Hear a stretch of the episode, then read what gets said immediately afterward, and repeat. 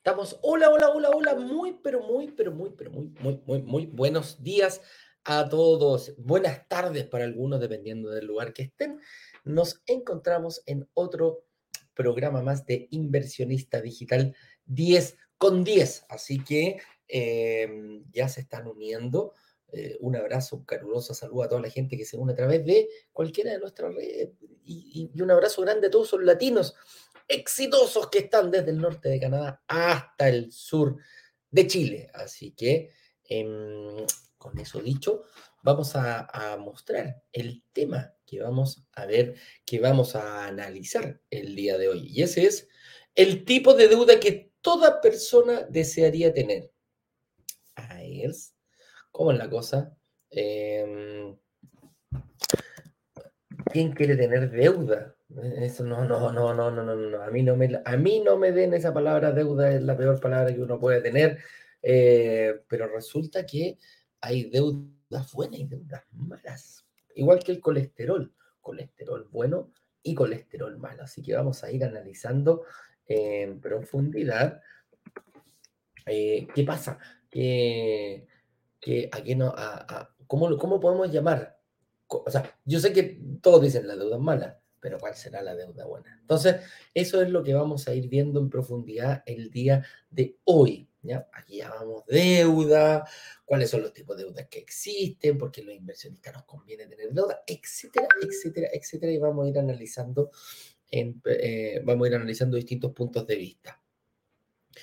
Con eso dicho, pasando a dar algunas instrucciones el día de hoy, eh, ya estamos próximos a eh, anunciar ya la fecha de un próximo lanzamiento. Así que eh, prepárense, eh, vayan eh, agendando cuando la demos para que tengan la posibilidad de agendar.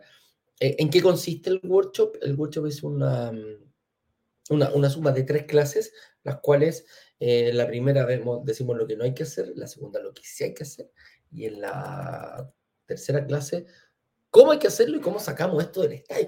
¿Cómo somos capaces, a ver si somos eh, capaces de ver cómo, cómo vamos a ir por uno, por dos, por tres, por cinco, por diez, etcétera, etcétera? El número de departamentos de inversión que tú quieras tener eh, da exactamente lo mismo. Lo importante es tener una estrategia clara para poder conseguirla. Y es un número muy personal. ¿Lo ves tú? No lo ve nadie, absolutamente nadie más. Tú eres el encargado de hacer cumplir ese sueño, tú eres el encargado de ponerte tu propio número. Quizás para ti, para conseguir tu anhelada eh, estabilidad o, independencia financiera, eh, necesitas dos, tres o cuatro. Hay personas que a lo mejor dicen, no, yo necesito diez yo necesito 20 para mantener lo que tengo, etcétera, etcétera. Por eso te digo que nadie, nadie está asegurado y nadie va a, a ver, eh, nadie te va a decir, no, está mal ese número. El personal lo calcula uno y eh, ahí, cuando ya tenemos el objetivo claro, créeme, créeme que algo te va a pasar. Es cuando uno dice, oye, se alinean los astros. No sé si se han dado cuenta, cuando uno toma la, la, la, la opción de, de ir por, de estar, de ir por algo e ir con un objetivo claro, a eso nos referimos de, eh, de que se te empiezan a alinear los astros. Todas las cosas te pasan. No sé si le, ha pasado cuando ustedes eh, quieren ir por un auto y dicen, ok, voy a comprar, no sé, el último, el Toyota último modelo, el, el Toyota, no sé, RAV4 o último modelo. Y resulta que antes no veías el RAV4, pero cuando ya empezaste a darte cuenta, empezaste a ver RAV4 por todas partes. Ah, mira qué lindo. Ah, mira. Ah, mira. Y empezáis a verlo. Antes quizás pasaban los mismos autos, era el mismo, capaz que haya sido la misma persona, pero pasaba inadvertidamente porque tú no le ponías atención. Entonces esa es una de las, de las cosas bien importantes. Cuando nos definimos por algo, cuando decidimos ir por algo, cuando yo tomo la decisión de ir, es ahí el momento que eh, tenemos que avanzar. Entonces, para ir avanzando también, vamos a ir eh, viendo a qué llamamos deuda. El tema del día de hoy, perdón, el tema del día de hoy dice el tipo de deuda que toda persona desearía tener. Si me lo preguntáis a mí antes de, eh, yo no deseo ninguna deuda, para mí todas las deudas son malas. ¿ya? Entonces, ¿a qué llamamos deuda? Y deuda principalmente es adquirir un compromiso con una entidad financiera, en este caso, para que me traiga plata del futuro al presente. Esa es como la definición que podríamos decir deuda. Es un producto o, un, bien inmueble o una propiedad, etcétera, etcétera, llámale como le llamen. Acá nos enfocamos en, en eso. Pero es que yo hoy no tengo la posibilidad de pagarlo chin chin completamente y lo postergo. Eh, voy, voy, voy a una entidad financiera que confíe en mí, que yo confíe en ella, o sea, una relación de negocio eh, ojalá exitosa, y yo me voy a comprometer a pagarlo en la cantidad de cuotas que ella me diga. Ahora, ¿cómo lo hago? Eh, no, no, no, no, no, no quiero ir, no quiero entrar específicamente en ese, en ese sector. Entregarle la, la tasa, etcétera, etcétera, etcétera. Yo elegí ir al Banco Verde y el Banco Verde me presta las, eh, me pone condiciones y si yo las cumplo, debería, no tendría por qué decir que no a otorgarme un financiamiento. Ellos tienen la plata, yo tengo la idea. Entonces traemos plata del futuro. ¿Y por qué llamamos traer plata del futuro? Porque es plata que yo voy a ganar. O sea, si yo pacto un, crédito de consumo en 24 cuotas, quiere decir que yo al mes 24 ya podría, yo ya tendría la, la, plata en mi poder. Pero resulta que no quiero esperar 24 meses para obtener lo que estoy comprando, por ejemplo, un auto. No quiero esperar dos años. Quiero tener el auto ahora y pagarlo. Y en dos años veré qué hago con él cuando ya lo termine de pagar, pero es harina de otro costal. Entonces aquí llamamos deuda a traer plata del futuro al presente. Entonces, dice, ¿por qué la relacionamos con algo malo? Porque, porque, y aquí hay que ser muy eh, eh, cauto, porque en el momento que somos capaces de adquirir una deuda, ya tenemos que tener previsto cómo la vamos a pagar, ¿correcto?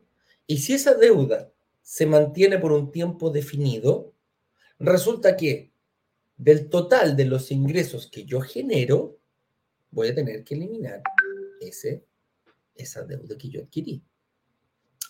Por ejemplo, yo soy una persona que gana mil dólares, este es un, un supuesto. Si yo gano mil dólares y quiero comprar un auto y la cuota del auto me sale 300 dólares, bueno, quiere decir que yo si firmé un contrato de 300 dólares eh, por dos años, durante ese periodo yo voy a estar viviendo de mi sueldo, de, mi, de mis ingresos, voy a tener que restarle esta deuda. Porque sí o sí, tengo que sacarle alguna parte para poder vivir y para que me preste, para que me preste el dinero que me tiene que prestar la entidad financiera.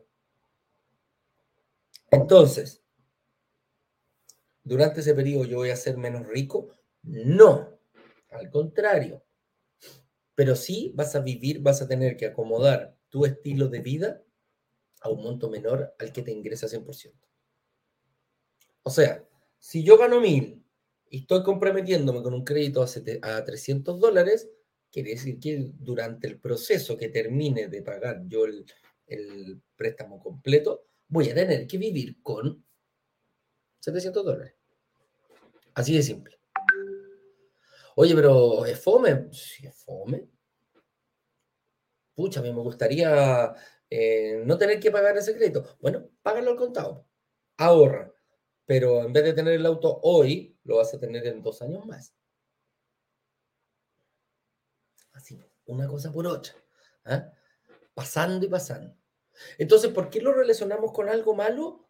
Punto uno, porque tengo que vivir con menos plata. Claro, si yo adquirí el compromiso, yo ya no vivo con mil, pues antes estaba viviendo feliz con mil.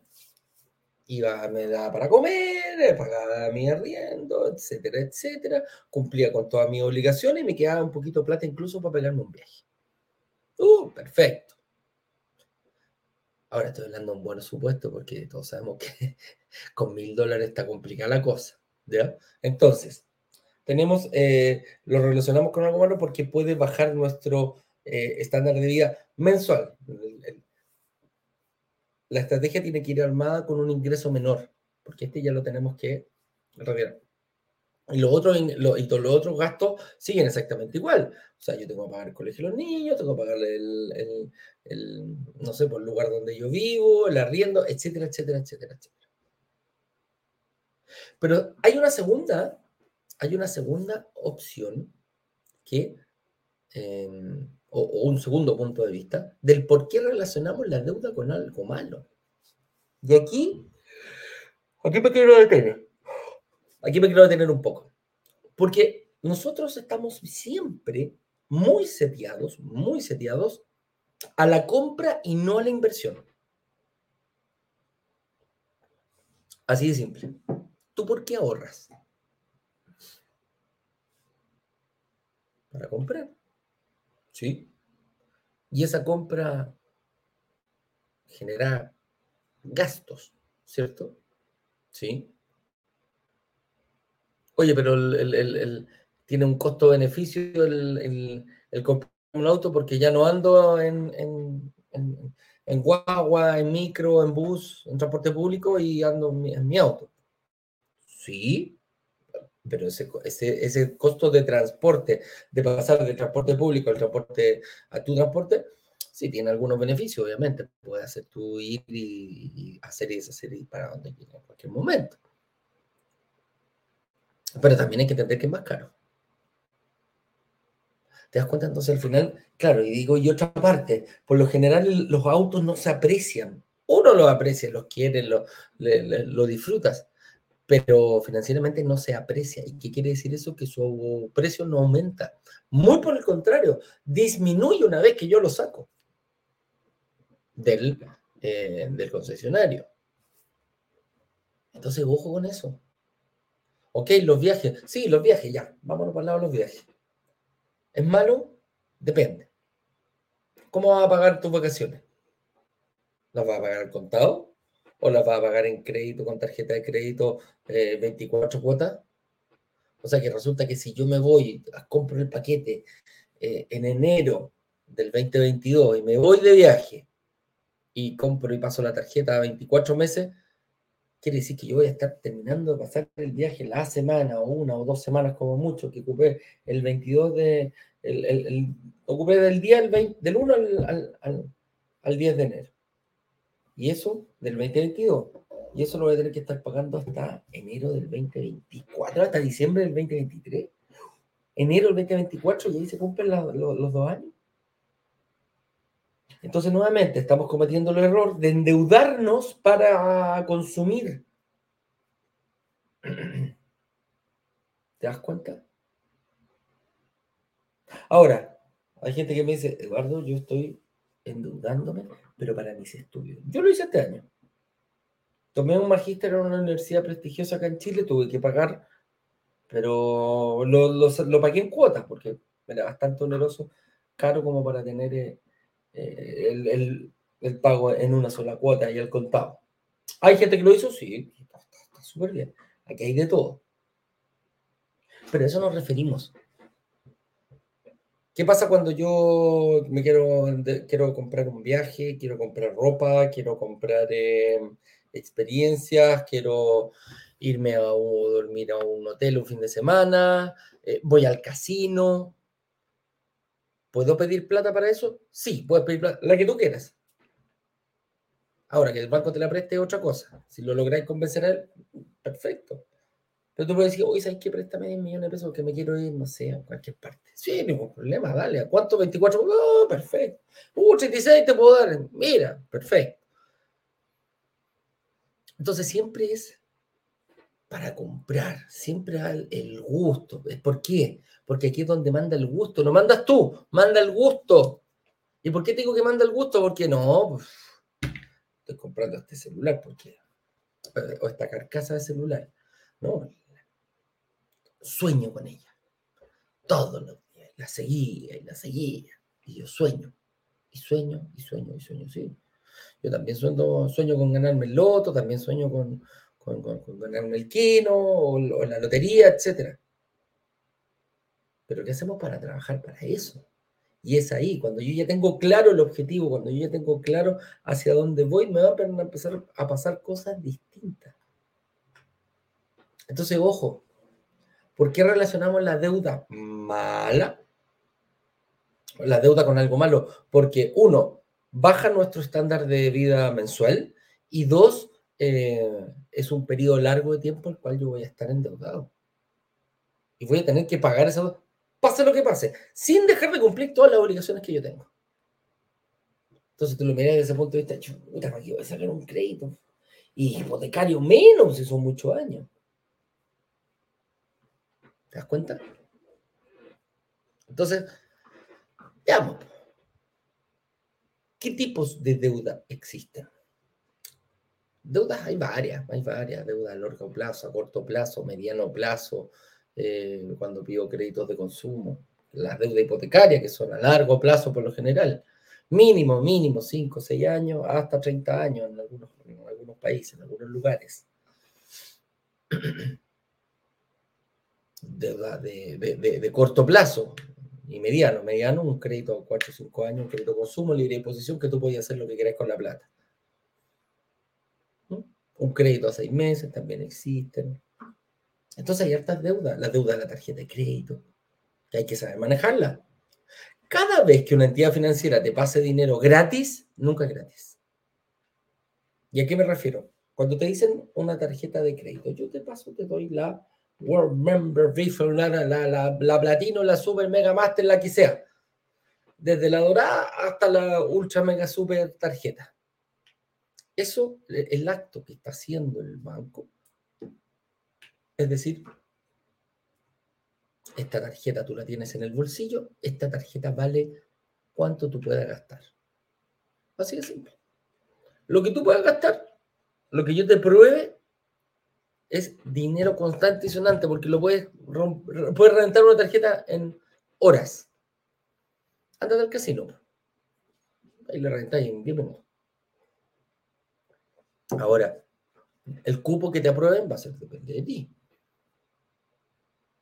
Entonces, aquí voy a dividir en dos tipos de deudas que van a ser las que voy a explicar y las que vamos a, poner sobre la mesa. La deuda buena y la deuda mala, como dice el señor Kiyosaki. La deuda mala es la que tienes que pagar tú. Y aquí es donde metemos todos los productos que tengas que pagar tú la deuda. ¿Cuál deuda? A ver si alguien me está escuchando aquí, ya sea en Instagram o en Facebook o, YouTube. ¿Cuántos tipos de deuda mala ustedes creen que existen? ¿Y cuál es la deuda mala? ¿Y cuál es la deuda buena? Yo dije, la deuda mala es la que tengo que pagar yo. ¿Cuántos están pagando deuda acá? ¿A qué me refiero con la deuda mala? Bueno, tu casa, tu hipotecario, ¿quién lo paga? Lo tienes que pagar tú. Tú eres el dueño de la casa, tú vives en la casa, no hay, no hay segunda opción. Oye, me quiero, quiero cambiar el auto, voy a tomar un crédito automotriz. ¿Quién lo tiene que pagar? Tú. Oye, yo tengo mi, línea de crédito ¿ah? y la tengo ocupada completamente porque me pedí un desorden y, me quedé ahí complicado. ¿Quién paga la, la, tarjeta de crédito? ¿Quién paga la línea de crédito? ¿Quién paga el crédito hipotecario en la casa? ¿Quién paga el crédito consumo? Etcétera, etcétera. ¿Quién paga el crédito que se me ocurrió pedir para irme de vacaciones porque mi sueño era conocer eh, la Riviera Maya?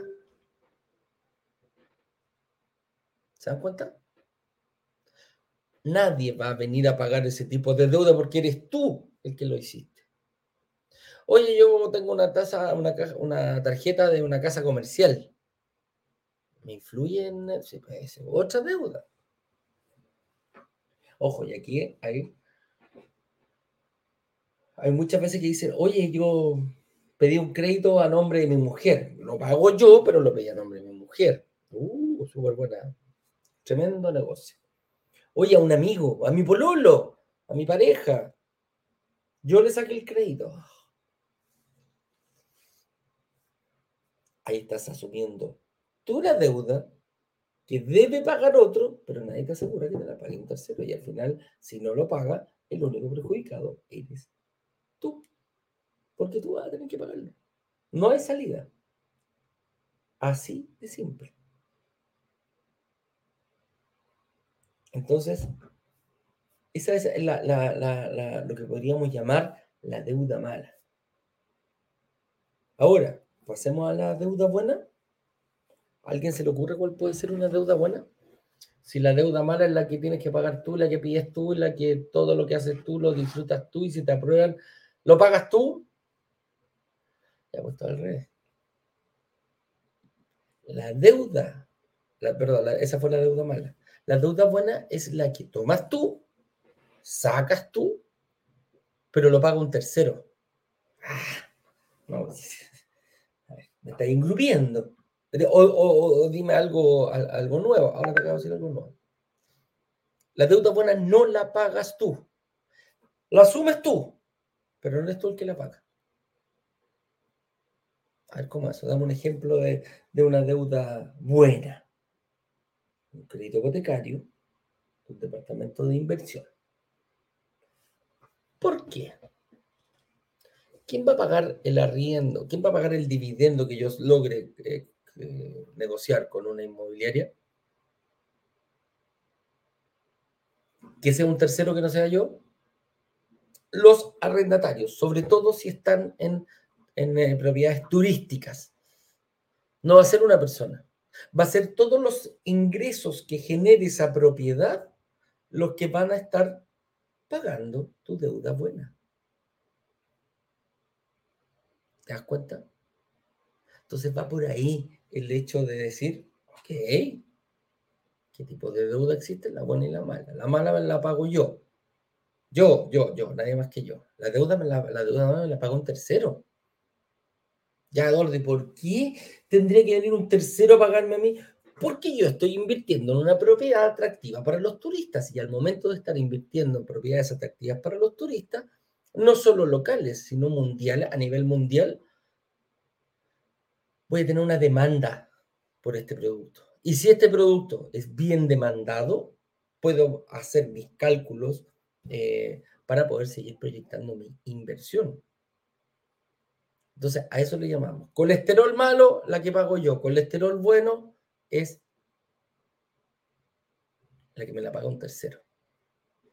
Entonces, es ahí donde podemos eh, profundizar de, de manera importante cómo lograr que un tercero me pague esta deuda. Y es así de simple.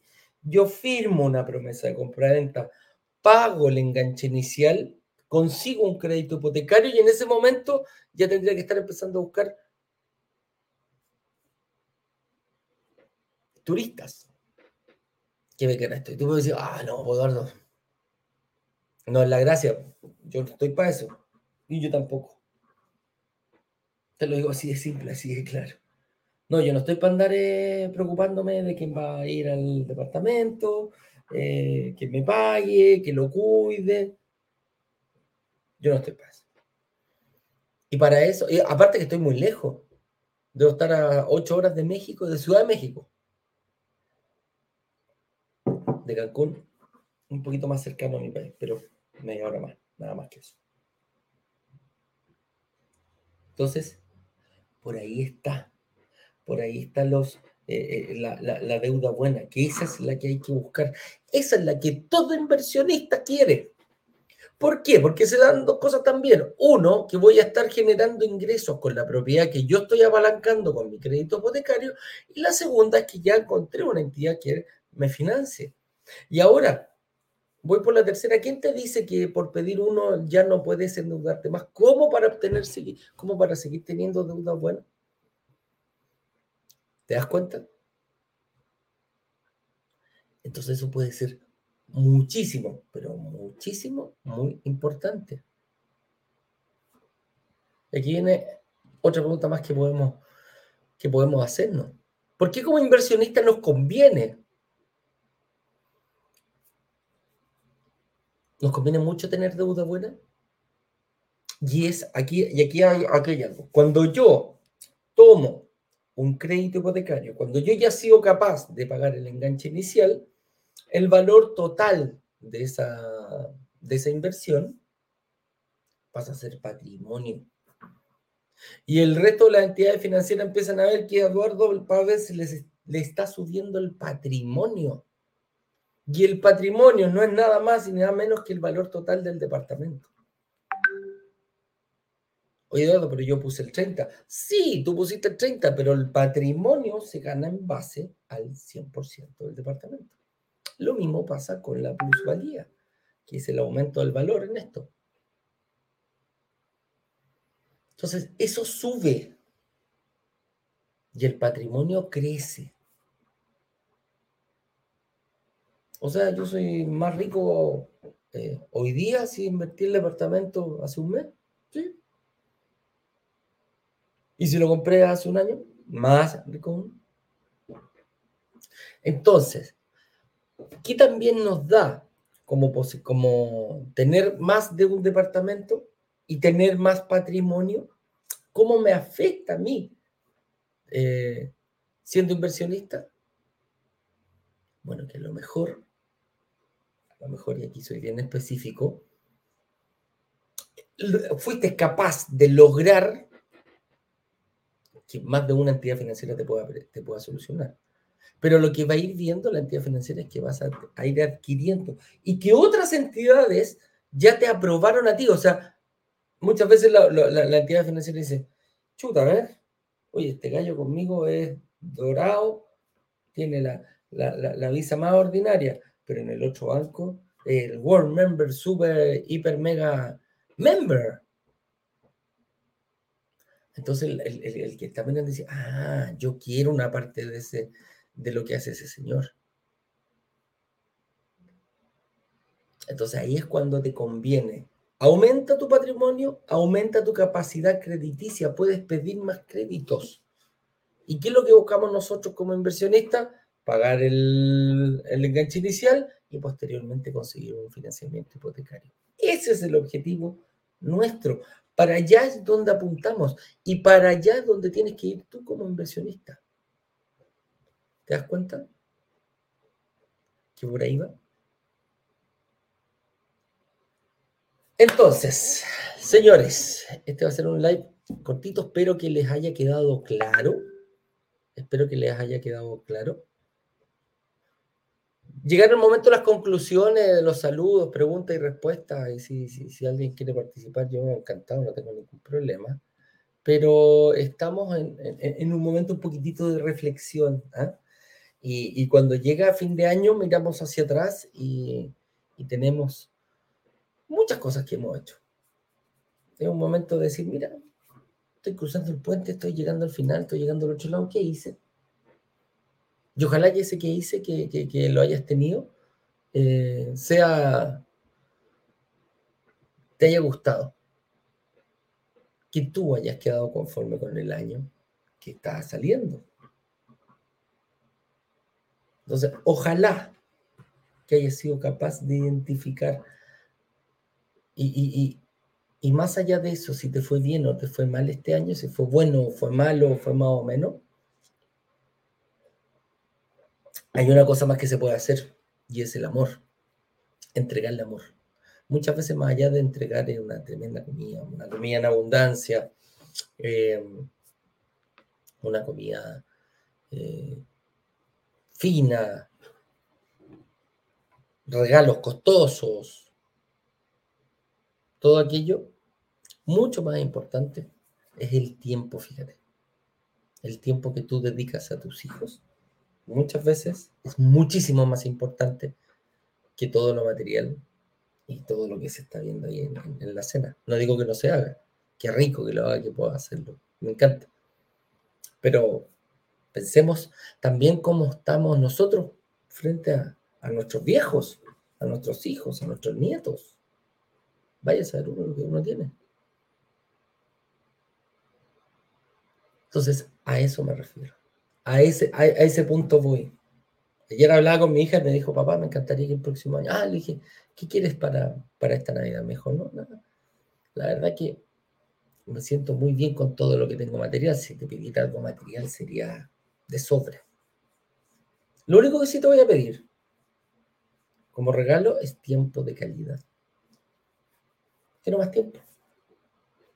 Quiero salir contigo, quiero hablar contigo. Este año uno se enfoca un poquito mucho en el ámbito profesional y en lo que hace, y que a lo mejor te puede pasar a ti. Pero un abrazo a tu, a tu, hijo, a tu hija, a tu pareja, a tu mamá, a tu papá, a tu tío, a tu primo, una llamadita muchas veces, a lo mejor el que está lejos. Con eso se solucionan muchísimas cosas. Y poder ponérselo como meta, visualizarlo. Cuando uno se pone una meta es porque lo visualizó, lo vio, lo masticó, lo tragó. Entonces, a eso quiero darle. Y darle las gracias también a todos ustedes que siempre participan y comentan con nosotros. Y, y, nada, un abrazo grande. Eh, espero que tengas una feliz Navidad en compañía de tu, de tu gente. Una feliz Navidad en compañía de personas que amas.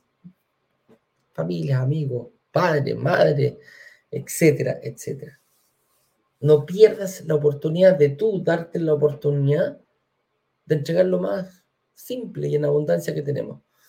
Un poquito de tu corazón, ¿eh? un cariño. Con eso dicho, chicos, les dejo un abrazo grande, que pasen una feliz, feliz, feliz, feliz Navidad junto a sus seres queridos y nos estamos viendo el lunes en otro programa más de Inversionista Digital 10 con 10. Que estén bien, cuídense mucho. Chao, chao.